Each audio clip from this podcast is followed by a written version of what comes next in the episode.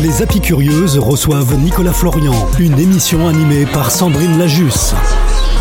Nouveau rendez-vous pour bordeauxpodcast.com et nouvelle équipe pour cette plateforme de podcast consacrée à Bordeaux, un Bordeaux comme vous ne l'avez jamais entendu ni écouté. Les Apicurieuses, une joyeuse bande de femmes venues d'horizons divers et différents, engagées et impliquées dans la vie de la cité, vont être au cœur de l'actualité. Avec Nathalie, Sylvie, Mélusine et Fabienne, les candidats à la mairie de Bordeaux vont se mettre à table. Une série de podcasts consacrés à ces élections municipales qui auront lieu les 15 et 22 mars prochains, où vous allez découvrir ces candidats d'une manière plus personnelle et festive, puisque nous sommes installés à la réserve, lieu désormais incontournable des soirées bordelaises, accueillis et coucounés par Fred, son irrésistible patron et toute sa formidable équipe. Maire de Bordeaux depuis le départ d'Alain Juppé au Conseil constitutionnel en mars 2019, il est candidat à sa propre succession. Nicolas Florian, bonsoir. Bonsoir. Et merci d'avoir accepté de vous mettre à table avec les apicurieuses, toujours confortablement installées à la réserve, sous l'œil attentif de son patron Fred et de toute son équipe. Autour de vous ce soir, Nathalie, Sylvie, et Mélusine, une joyeuse bande de femmes impliquées dans leur vie professionnelle comme dans leur vie privée, des bordelaises et néo-bordelaises, audacieuses, passionnées et passionnantes. Nicolas Florian, est-ce que vous aimez vous mettre à table au sens propre comme au sens figuré? Au sens propre et au sens figuré, je vous dirai ça après l'interview. Et au sens propre? Oui, moi j'aime la gastronomie. euh, puis euh, le, le repas est un moment d'échange, de partage. euh, Moi j'ai toujours veillé à ce que, en tout cas à la maison, pour les, les- les- les rares fois où je, je- je partage le repas avec ma famille, il n'y ait pas de télé et on profite et de Les la des gastronomie les uns des autres. Voilà. Alors votre enfance, elle se passe à Marmande, dans le Lot-et-Garonne? En fait, je ne fais que naître à Marmande parce que mes grands-parents étaient là-bas, mais euh, mes parents étaient à Bordeaux. Et qu'est-ce que- qui vous reste de cette enfance? Quels sont les, les goûts, les... les- Moi, j'avais des grands-parents euh, côté maternel qui étaient agriculteurs, donc c'était les vacances dans les champs, euh, casser des œufs sur les murs, euh, manger des figues. euh, voilà, c'était c'est, euh, une enfance dans les champs. Alors vous faites vos études de droit à Bordeaux. Oui. Est-ce que est-ce que c'est le le droit qui vous amène à la politique ou la politique qui vous détourne du droit et, du barreau parce que vous, vouliez être avocat au départ Oui, un peu. Enfin, moi, ce que j'aurais vraiment aimé faire quand, j'ai commencé mes études de droit, c'est euh, être magistrat. Et puis, euh, le, le, le, virus, pas, pas celui du moment, hein, mais celui de l'époque de la politique m'a vite pris. Et euh, j'ai bien compris que euh, pour pouvoir s'engager en politique, être magistrat, c'était pas le meilleur des, chemins. Euh, non, mais enfin, c'est pas la fac hein, que je. C'est plus des, rencontres avec des copains qui étaient qui étaient. Moi, j'adore le général de Gaulle. Je suis un, gaulliste primaire, secondaire et tertiaire. Et de par des rencontres, effectivement, en dehors des, des, cours, avec des copains qui étaient plus militants, plus investis, je, je me suis investi moi-même. Oui, parce que vous, vous adhérez très jeune au RPR. Vous commencez Euh, très oui, jeune à rentrer en 92, politique. 1993. euh, oui, 92, 1992. Il y a que le général de Gaulle qui vous qui vous euh, Non, après, c'est, là aussi, c'est, des rencontres, encore une fois. Mais le, le- là, à la base, c'est, la, c'est, c'est les valeurs du, du gaullisme. Et après, c'est la rencontre avec Alain Juppé quand il arrive en, en 1995 à Bordeaux. Qu'est-ce qui fait écho dans votre envie de d'avoir fait du droit, là, dans votre envie de, de travailler à la magistrature, dans la politique? Quel est le, le- finalement le moteur? Moi, je vous cache pas que j'ai- j'ai- j'aime les gens, j'aime être entouré et euh, je, le dis sans, sans filtre, j'ai- j'aime bien être meneur, euh, en- entraîné, euh, engagé, et donc que ce soit dans l'investissement militant ou l'investissement politique, c'est aussi ce, ce, ce goût de prendre des responsabilités, d'être porteur d'un certain nombre de, ou de projets, ou en tout cas d'entraîner. C'est ce qui, ce qui fait aussi ma motivation, c'est ma personnalité. Moi, j'aime- pas la solitude. J'aime bien être entouré.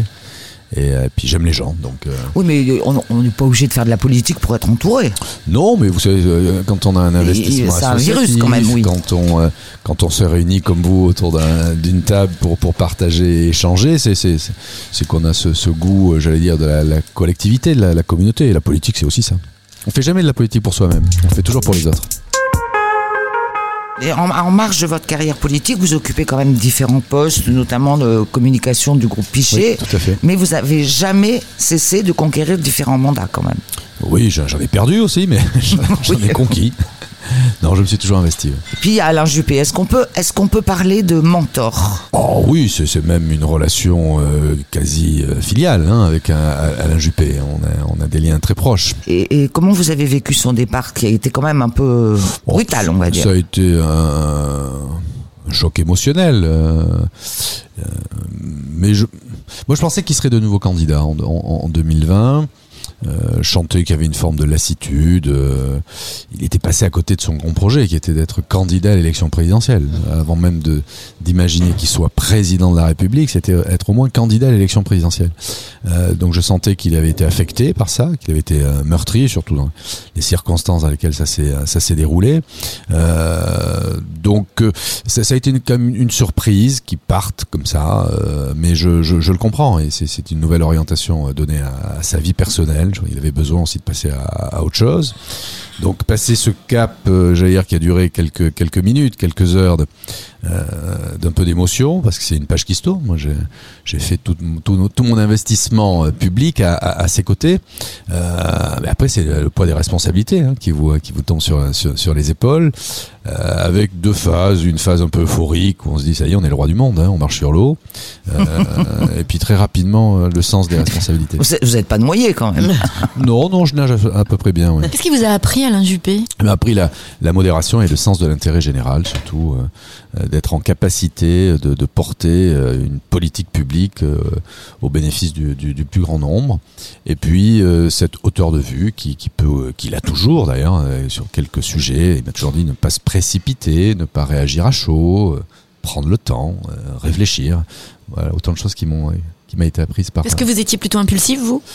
Bah, peut-être c'était peut-être indexé sur ma jeunesse comme la, la, la plupart des jeunes mais euh, non peut-être pas impulsif mais réactif. Euh, réactif et c'est vrai que ça- cette modération cet apaisement c'est c'est Alain Juppé qui m'a qui me l'a transmis Est-il toujours près de vous euh, dans, cette, dans votre conquête de la, de, de la mairie de Bordeaux? Est-ce qu'il est toujours à vos côtés? pour le coup moi c'est pas une conquête hein, c'est maintenir c'est de rester maire. Euh, oui oui on se voit régulièrement il vient à peu près toutes les semaines à, à La semaine dernière, il était là. Son, épouse Isabelle s'est beaucoup engagée à, mes côtés. Elle a animé un certain nombre de, réunions à l'attention, à l'intention des, des Bordelaises. Euh, Alain Juppé, oui, euh, il m'appelle, on se voit. Justement, vous parlez de l'engagement d'Isabelle Juppé. Vous avez fait, c'est pas la première fois que vous vous retrouvez entouré euh, de, femmes, uniquement de femmes. Vous avez fait là, pendant votre campagne, des petits déjeuners un peu particuliers. Oui, on en a fait huit hein, dans chaque quartier, toujours euh, euh, dédiés à ce que vivent les femmes au quotidien, parce que euh, on parle d'égalité, de lutte contre la discrimination, de parité, euh, et puis il y a euh, la, la vie quotidienne d'une femme avec bah, des choses qui, qui pour nous ne sont un peu lointaines, les, les hommes, voilà. Et donc c'est toujours intéressant et important. Et moi j'ai beaucoup appris.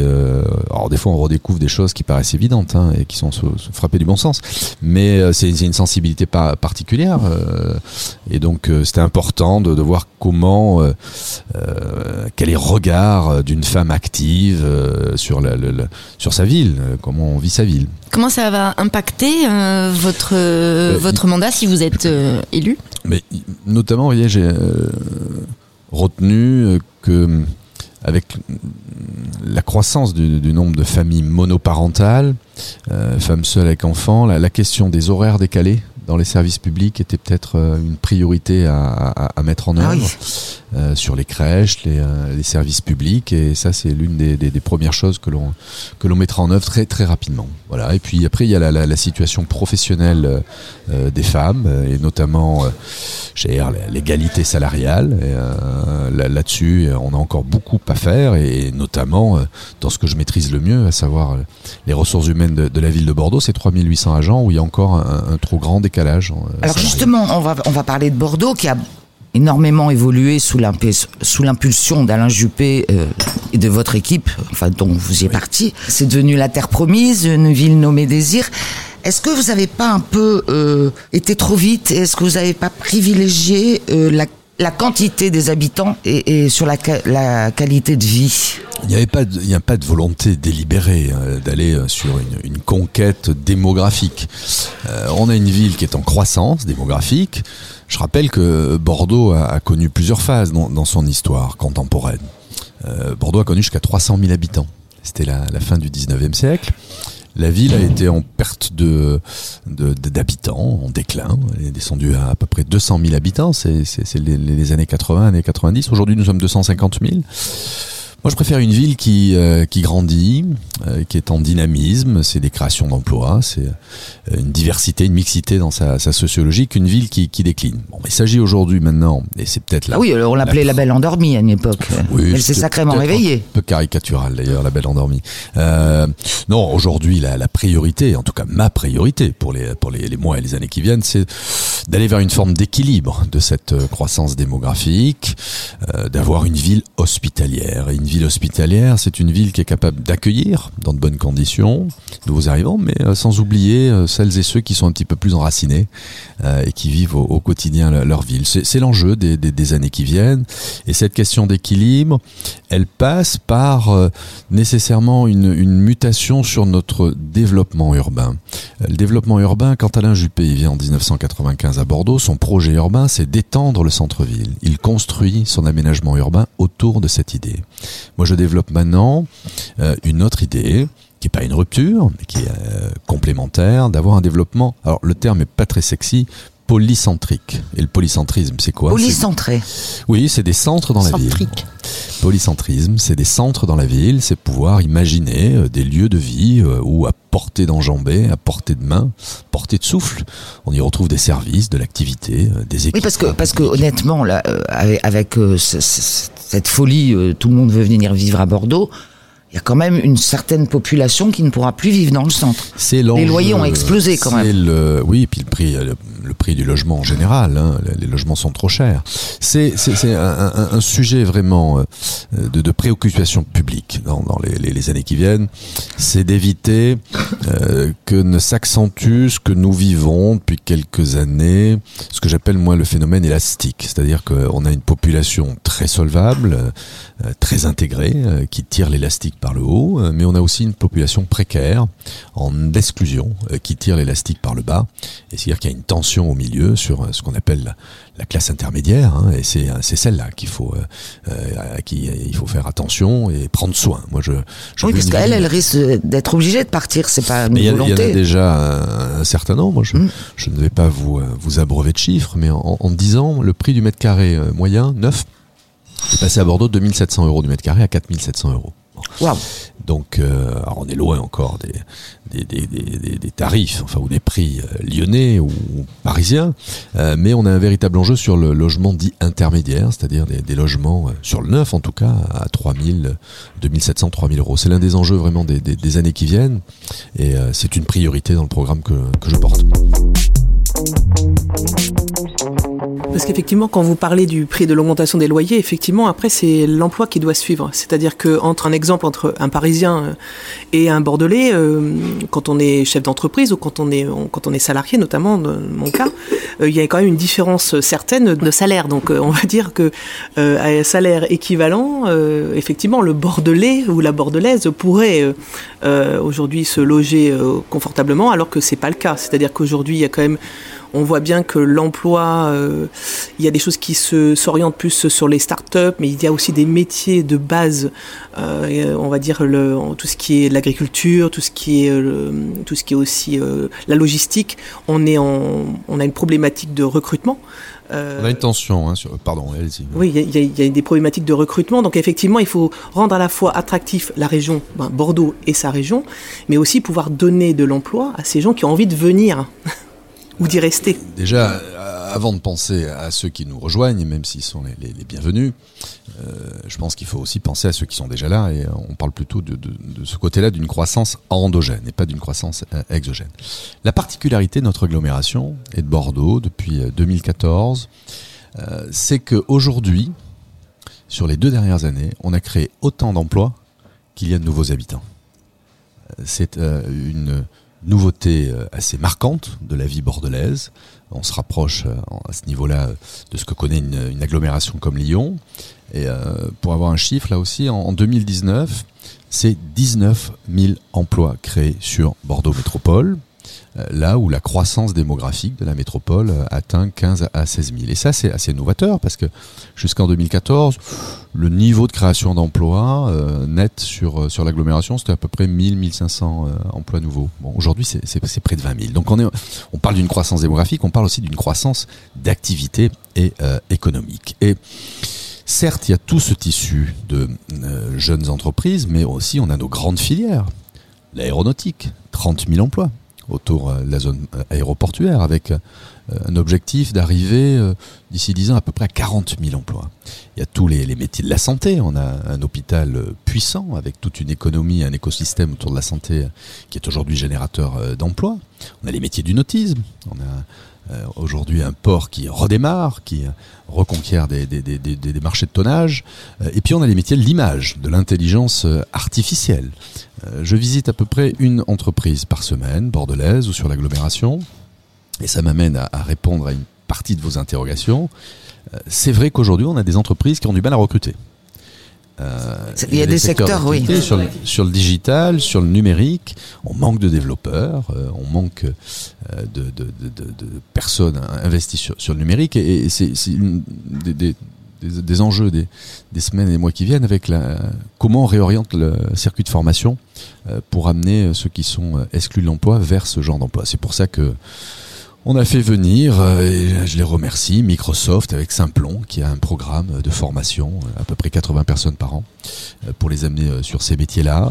On est en discussion avec d'autres grands opérateurs qui veulent venir sur Bordeaux pour former des gens et mettre en adéquation toutes celles et ceux qui sont en recherche d'emploi, avec celles et ceux euh, parmi les entreprises qui, recrutent. Et ça, il y a, euh, j'allais dire, une convergence à, adopter euh, sur les sur les mois et les, les années qui viennent.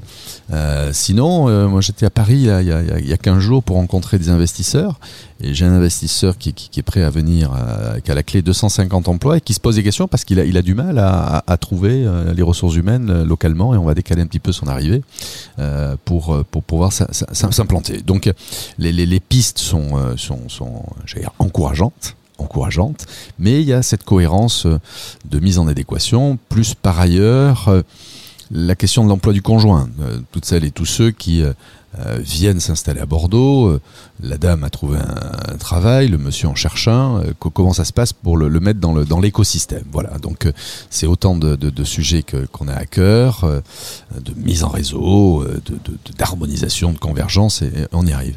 S'agissant du décalage, du niveau du coût de la vie. Et c'était aussi le sens de, votre interrogation. Bien sûr que les, euh, les salaires ne sont pas aussi élevés euh, qu'en région parisienne. Le salaire médian à Bordeaux, c'est 1865 euros euh, par personne. Euh, bon, mais le coût de la vie est quand même encore un peu, un, peu plus bas. On parle des, des logements. Je rappelle que la, la, moyenne du prix du logement à Paris euh, tutoie facilement les 10 000 euros. On n'en est, on est pas encore là et gageons qu'on n'arrive pas jusque-là. Voilà. Donc, on, on, peut y arriver peut-être. Non, non, non. Aujourd'hui, depuis un an, non, non, non. non. non c'est factuel et objectif. Hein, je, je cherche pas. Depuis un an, il y a, une stabilisation du marché. C'est peut-être la première fois d'ailleurs depuis 10 ans qu'on a des logements euh, qui ne sont pas encore, euh, qui sont encore en commercialisation alors qu'ils sont livrés. C'est assez nouveau et, c'est une stabilisation d'ailleurs naturelle euh, du marché. Et comme je vous le disais, on arrive maintenant à un point d'équilibre sur sur notre population et notre développement démographique. Pour la culture, parce que j'ai vu que vous aviez aussi posé des, en fait, des nouveaux, des nouvelles réflexions sur la culture. Ça voudra dire, ça, ça, ça veut dire, pardon, que ça va susciter de l'emploi aussi? L'emploi et puis la, créativité.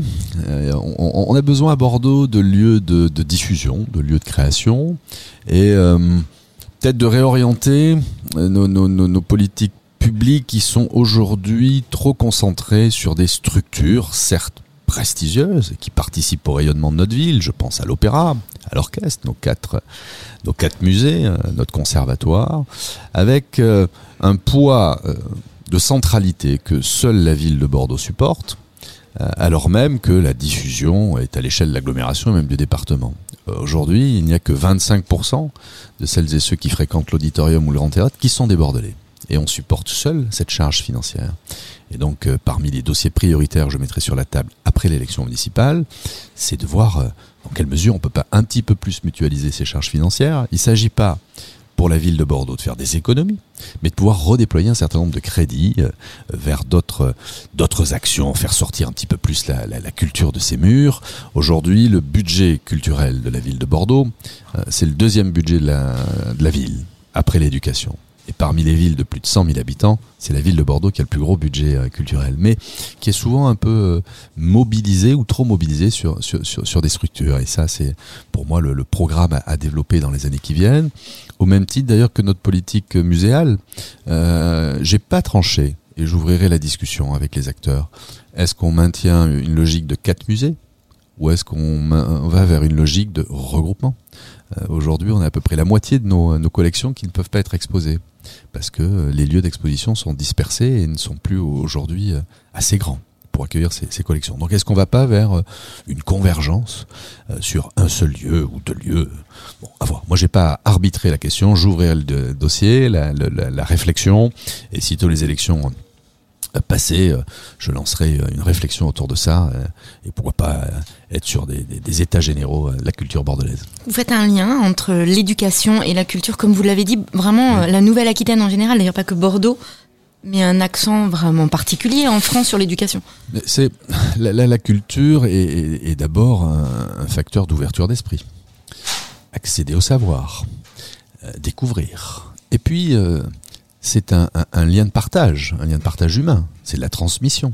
Quand on, s'intéresse à la culture, il y a une transmission entre quelqu'un qui euh, est sachant, j'aime pas trop le terme, mais euh, ou en tout cas euh, le revendique est quelqu'un qui est là pour apprendre. Et donc c'est un, vrai lien euh, humain, social, et puis c'est euh, participe de la construction d'un être hein, que, de savoir quelles sont les références littéraires, quelle est son histoire, et puis quelle est la, la création. La créativité, c'est ce qui motive le plus jeune être jusqu'à son âge le plus, le plus avancé. Je, par, je parlais aussi de l'aide de la que l'aide plutôt que la, la culture peut avoir dans des cas de secteurs plus difficiles, euh, d'encadrement. Bien sûr, bien sûr, et, euh, bien sûr. Et ça, il y a, y a cette logique d'inclusion euh, culturelle où on, on, a encore trop de, de quartiers, de, de secteurs euh, sociologiques qui sont trop éloignés de la culture. Et là, on est plutôt dans une logique d'action socio-culturelle. Euh, au plus près des, au plus près des, des, des territoires. C'est ce que l'on développe avec nos centres d'animation, c'est ce qu'on veut développer euh, aussi avec nos maisons de quartier. Euh, par exemple, là où on a un conservatoire à Bordeaux, moi je souhaite qu'il y ait euh, des écoles de musique sur tous les territoires. Euh, favoriser l'accès à la culture euh, par un maillage territorial. Quartier par quartier. Quartier par quartier, zone de vie par zone de vie.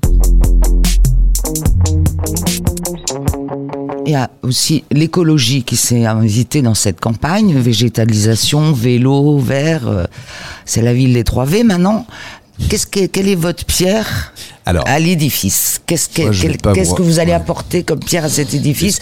Et, et surtout, comment on va faire pour arrêter que euh, ça soit la guerre dans la rue entre les vélos, les piétons, les voitures?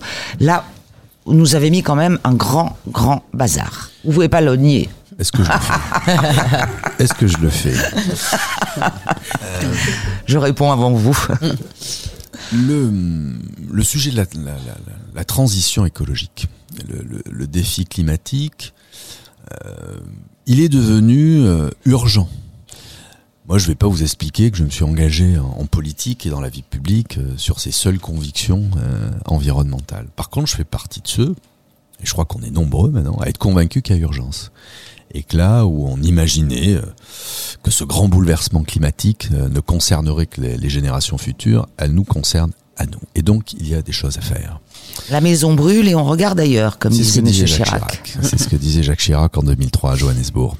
Euh, donc, on a, on a changement d'usage, de, de, de, comportement à faire, et la puissance publique est là pour, pour activer des, des, des leviers. Moi, la, pour moi, la priorité, c'est la transition énergétique Aujourd'hui, euh, euh, quand on regarde euh, l'urgence climatique, c'est d'abord sur l'émission des gaz à effet de serre, hein, le carbone. donc la priorité, c'est la transition énergétique. C'est ce que nous avons déjà engagé. On part pas de nulle part à, à, Bordeaux. On a, on, a, on a des piliers là-dessus. Transition énergétique, c'est l'objectif que je fixe en 2026 d'avoir l'équivalent de 100 000 personnes qui soient en alimentation propre. c'est des réseaux de chaleur, la géothermie c'est le photovoltaïque. On va construire la plus grande ferme photovoltaïque euh, d'Europe à, Bordeaux, urbaine, qui va fournir l'électricité pour l'équivalent de 18 000 personnes à l'échelle de 2026. C'est l'hydrogène. Moi, je crois beaucoup à, l'hydrogène, et notamment sur les transports en commun. Et euh, en 2023, quand nous lancerons la future délégation de services publics sur le transport en commun, bus et tram, euh, nous y intégrerons une obligation pour l'exploitant d'arriver à 80% de véhicules propres euh, à la fin du, euh, du la, délégation de service public. Donc c'est toutes ces transitions énergétiques, ça passe sur l'habitat aussi, avoir une vraie politique d'isolation énergétique, de, lutte contre la déperdition énergétique, et puis c'est peut-être des, innovations à développer. Moi je vais développer sur Bordeaux une expérimentation autour des éoliennes urbaines. C'est pas des, des de 30 mètres avec des pales de 8 mètres. Hein. Ce sont des, éoliennes horizontales de 2 mètres euh, d'envergure. Euh, on va ah C'est pas les moulins à vent. Euh. c'est des éoliennes urbaines. On, teste aussi l'hydrolien dans, joli, dans, dans la Garonne. Euh, bref, c'est toute cette politique de transition énergétique qui, à mon avis, est la, est la priorité. Et puis après, il y a l'objectif qu'on a fixé de zéro déchet à l'horizon 2026. La politique zéro déchet, c'est quoi? C'est lutter contre le gaspillage, être sur plus de tri, la revalorisation du recyclage, de la réutilisation. Et c'est une vraie filière quasi industrielle que l'on peut créer autour de ça. C'est facteur de création d'emplois, création de euh, d'économie. Euh, et ça, euh, on, va être très volontariste là-dessus. et c'est l'une des, des, priorités. Et puis, il y a toutes les mobilités. Vous, vous l'abordiez. Aujourd'hui, la, c'est un vrai problème. C'est un, c'est un vrai problème, mais c'est un vrai problème qui se décline sur trois, trois secteurs. Il y a tout ce qui se passe intra-boulevard, et là je parle que de, de Bordeaux, où euh, la vraie question pour nous, c'est savoir quelle est la place de la mobilité douce? Aujourd'hui, c'est 40 000 déplacements jour à vélo. Comme vous le signalez très justement, on arrive à une situation un petit peu paradoxale de conflit d'usage. Euh, où le piéton euh, croise trop souvent un vélo sur un trottoir, là où des fois le, vélo a du mal à circuler sur sur la voie parce que c'est pas assez sécurisé. Il faut plus de pistes cyclables et quand je lance le projet de réflexion autour du réaménagement de boulevard et, et, des, et des, barrières, c'est d'abord parce que sur les 12 km de boulevard, la sécurité n'est pas assurée pour, pour, pour nos cyclistes. Donc il faut il faut des voies protégées, il faut du stationnement pour les vélos. il y en en a pas assez. Il y en a pas assez. Il n'y en a pas assez, c'est une réalité, je ne vais pas vous dire euh, le contraire. Euh, là pareil, je vais vous donner un chiffre révélateur. En 10 ans, la part de la voiture intra-boulevard sur Bordeaux est passée de près de 40% de nos déplacements à 27%, là où la part du vélo est passée de 8 à 15%. Donc il y a un enjeu fort sur la mobilité douce. Ça, c'est ce qui se passe intra-boulevard. Autre question sur les mobilités et les déplacements, c'est ce qui se passe entre Rocade et boulevard, où là, l'enjeu est d'avoir une véritable liaison circulaire euh, car notre modèle de transport en commun a été construit en étoile. Vous habitez à Saint-Médard-en-Jalles, vous voulez vous rendre à Pessac, que vous preniez euh, une ligne de bus ou à terme un tram, vous passez par le centre-ville avant d'aller sur Pessac. Il faut réhabiliter la ligne de ceinture, c'est le projet de euh, chemin de fer, c'est le projet de RER e métropolitain que je préfère appeler d'ailleurs RER e départemental, d'avoir une liaison circulaire par la ligne de chemin de fer qui partirait de Ravesy pour aller jusqu'à la gare Saint-Jean et qui permettrait de desservir Codéran, euh, Médoquine, euh, Pessac, euh, et, la gare Saint-Jean. C'est un investissement de 200 millions d'euros que nous allons faire. C'est un véritable RER, e un TER plus cadencé, avec un. Ça, existe déjà. C'est pas assez cadencé parce que les, les voies sont pas sont pas réhabilitées partout. Donc c'est un investissement de 200 millions d'euros.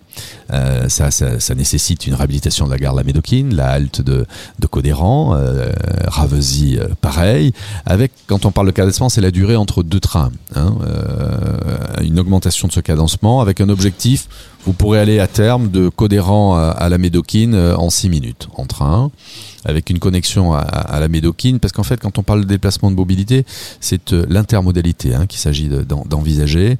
Moi, je, porte le projet d'une nouvelle ligne de tram, dite ligne E, qui partirait de Carrère, de l'hôpital, pour aller jusqu'à l'université. Ça permettrait d'avoir deux lignes de tram euh, pour desservir l'université, qui est aujourd'hui un petit peu con- congestionnée.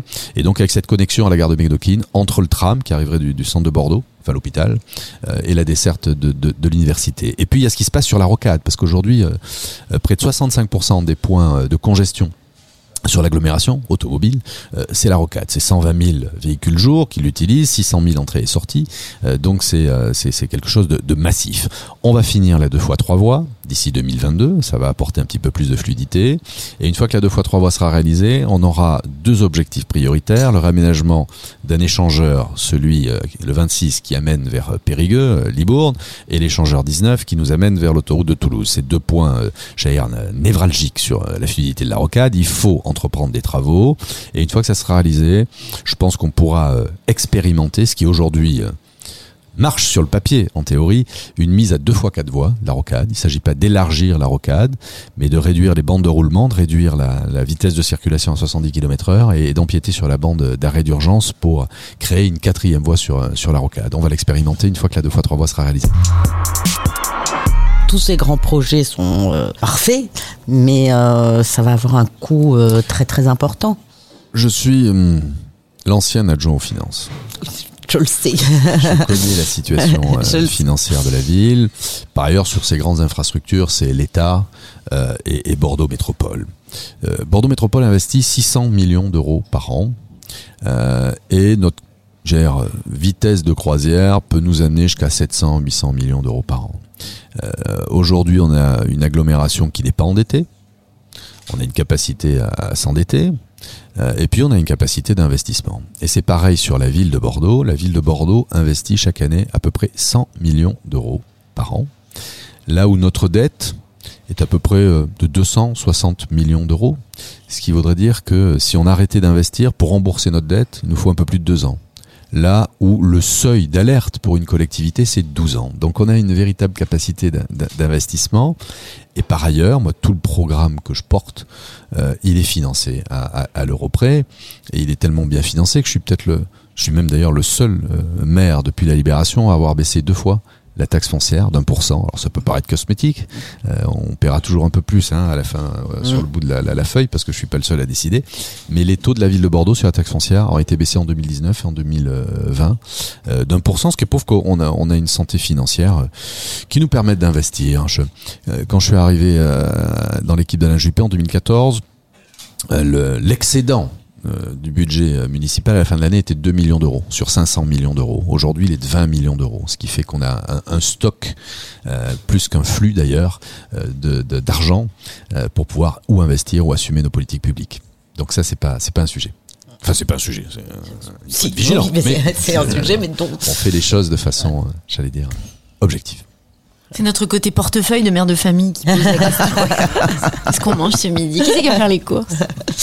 C'est important, vous avez raison de vous, euh, vous poser la question là-dessus, parce que la, vie municipale euh, est, est aussi euh, indexée sur sa capacité financière à, répondre à, des politiques publiques. hein. Euh, donc, euh, on parle de euh, difficultés des collectivités, euh, oui, enfin... euh, Et puis on on voit quand même que la ville est en travaux en permanence, donc euh, on peut, Oui. on peut des fois un peu trop d'ailleurs, des fois un peu trop. Il y a rien de plus qui m'agace. Ah, Euh, et est ça, je, me suis fâché l'autre jour auprès d'un opérateur. Quand, quand, euh, quand Bordeaux Métropole décide de refaire une voie, où euh, on interroge les, euh, les, euh, les opérateurs pour savoir s'ils ont des travaux à faire, de réseau, de bon. Il y en a un sur deux qui répond. Euh, et une fois que les travaux sont finis, ben, on a un certain nombre qui se réveillent. Ah, bêta, au fait, monsieur le maire, euh, il faut qu'on passe de ci, il faut qu'on passe de ça. Bon, ça, c'est- plus possible. Et il y en a un l'autre jour que j'ai envoyé à 10 mètres en lui disant, mais tant pis, vous euh, vous reverrez pas votre réseau, tant pis si vous avez moins d'abonnés. Voilà. Donc ça, il y a une meilleure coordination à avoir avec, euh, avec les opérateurs, euh, les distributeurs, euh, parce que, bon, moi j'en ai marre d'avoir des trous partout dans la ville. Une fois que la, la voie est refaite, d'aller refaire un trou de connexion. Donc là-dessus, il y a, y a un peu plus de d'autorité à appliquer. Ouh là là, ça va être un, un règne autoritaire. Non, mais il y a des fois, il faut être ferme. Je veux dire, euh, c'est de l'argent public quand on refait un, un trottoir ou une voirie. Donc, euh, c'est aussi de l'argent public euh, qu'il faut bien, bien utiliser. Par ailleurs, il y a un besoin hein, de- de- d'entretien du patrimoine souterrain, hein, tous, tous ces réseaux. hein. On voit bien que il a fallu accélérer sur les branchements en plomb, euh, notamment euh, sur la distribution euh, de l'eau, parce que là c'est une question de, santé publique. Et, d'ailleurs, tout à l'heure, on n'a pas, pas trop développé sur question é- é- écologique, de, lutte contre la pollution. C'est d'abord s'occuper de la santé des gens. Euh, bon, faire baisser la pollution, c'est d'abord s'occuper de la santé des gens. Euh, et c'est pareil sur un, un certain nombre de euh, d'équipements de proximité. Et euh, c'est pour ça que toutes ces questions sont aussi au cœur du, euh, du projet politique. Nicolas Florian, merci beaucoup Merci d'être revenu à la table des, des apicurieuses. Et puis, ben, rendez-vous le 15 mars euh, devant les urnes. Euh, oui, ou après. Euh, Oh, Contentons-nous de- du 15 mars. non, mais là, c'est moi qui vous le dis. bonne journée, enfin bonne soirée. Merci. Merci beaucoup.